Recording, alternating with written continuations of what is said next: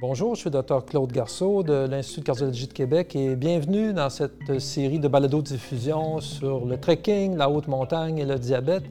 Et euh, dans, cette balado-diffusion, je vais vous décrire un peu euh, les montagnes de la Lune, le trek que nous avons fait en 2019.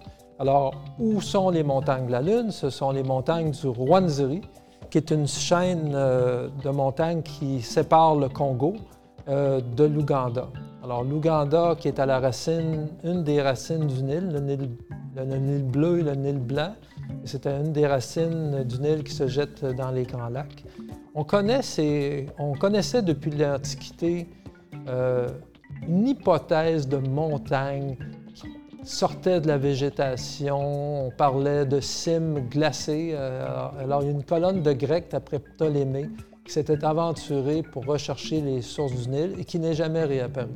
En fait, il a fallu attendre vraiment l'époque victorienne pour qu'un groupe, dans l'ère d'or de, la grande exploration de l'Afrique, s'approche un peu euh, de cette montagne. Alors, on parle de Baker, on parle de Stanley euh, et de Speaky qui s'en sont, sont approchés. Et en fait, la première vraie ascension a eu lieu en 1904 par un fou, par un comte, un aristocrate, qui, euh, qui dépensait son argent et sa vie à faire des explorations. Et à cette époque, euh, le duc de Savoie est allé gravir cette montagne avec une petite expédition de 2000 personnes. Il y avait même son bain transportable, son champagne et même euh, son photographe attitré qui a immortalisé cette expédition légendaire. Évidemment, en 2019, c'est beaucoup plus facile. On peut se rendre là facilement en voiture, euh, en voiture et puis par la suite, c'est l'aventure. Ça en reste quand même un trek en une région isolée, un peu comme le Kilimanjaro peut-être il y a 60 ans, qui s'ouvre à peine aux touristes. Et euh, Pierre, tu pourrais me définir un peu ce qu'est un trek de niveau 5 et comment tu avais considéré ce trek comme facile. Alors Claude, euh, bien honnêtement, j'avais euh, dans la tête que si tu réussis un trek de 6000 mètres, ce que j'avais réussi au Pérou il y a trois ans, eh bien, le défi d'une montagne de 5100 mètres serait plus facile. C'est une erreur de jugement de ma part, car il faut avoir en considération non pas la hauteur, mais aussi la difficulté de la montagne. Alors, la montagne était beaucoup plus abrupte que ce que j'aurais pensé, avec des technicalités, dont la fin du trek qui se passe sur un glacier. Alors, c'était pour des experts de plus haut niveau technique que moi. Donc, des étapes de 500 à 1000 mètres de dénivelé quand même. Je sais quand même en refuge, mais une des caractéristiques, c'est qu'on a monté cette montagne avec euh, des bottes de caoutchouc. Ouais. Ça, ça a été la surprise du trek pour moi.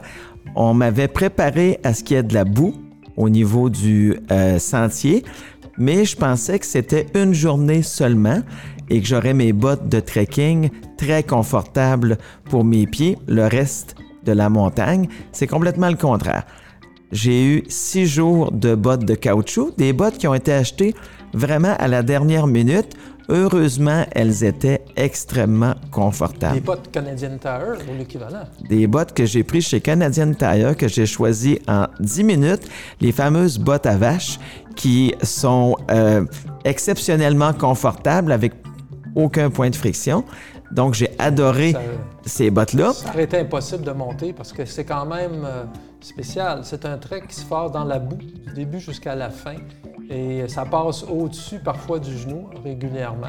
Il y a quelques sentiers aménagés avec des, passerelles de bois, mais la plupart du temps, il n'y avait rien de tout ça. Puis vers la fin du trekking, c'est vraiment, ça prend une, certaine expérience en altitude avec piolet, bottes, crampons, etc.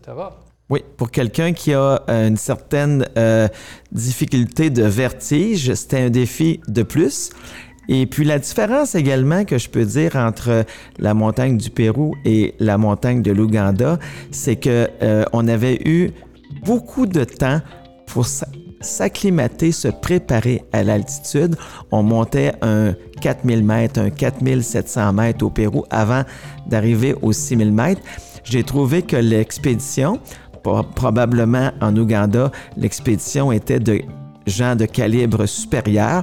Ça a commencé plutôt raide et j'étais euh, déjà euh, topé, excusez l'expression, mais topé en termes de cardio dès les premières journées. Alors, une chose aussi qu'il fallait savoir de cette expédition-là, c'est qu'il n'y avait aucun recours médical, sauf dans la propre équipe. On était à plusieurs jours d'une aide médicale.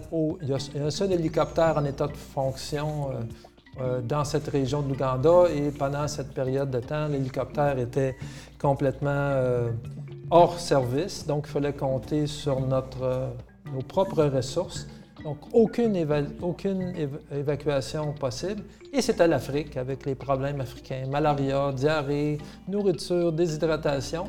Donc une partie de plaisir, et je vais vous convoquer euh, au prochain podcast, si vous voulez bien, sur comment on se prépare à cette partie de plaisir et comment on a fait au mieux et comment on peut euh, se préparer avec nos experts.